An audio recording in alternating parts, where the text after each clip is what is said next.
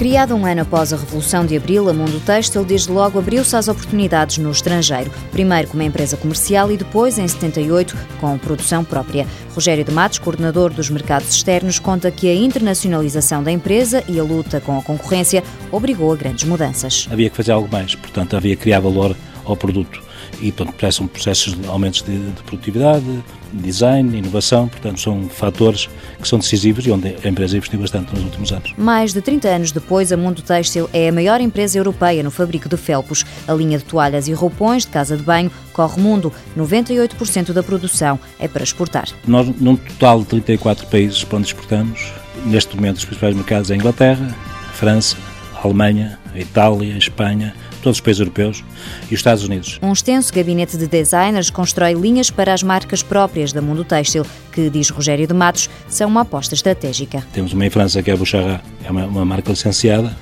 Temos a marca Blanc, que foi uma marca com que começámos na Alemanha. Nos Estados Unidos a nossa marca é Bianca.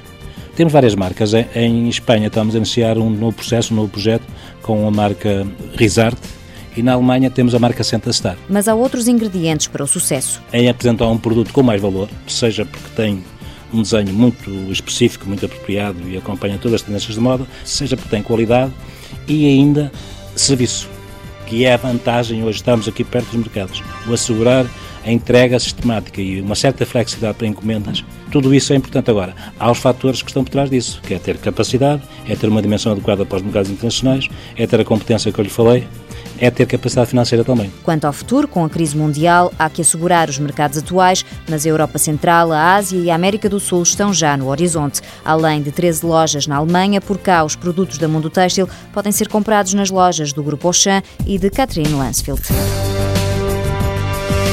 Mundo Têxtil Indústrias Têxteis SA, sede em Vizela, filiais nos Estados Unidos, Alemanha e Itália, duas unidades de produção em Portugal, 560 trabalhadores. Faturação no ano passado, 37 milhões de euros, previsão para este ano, 40 milhões.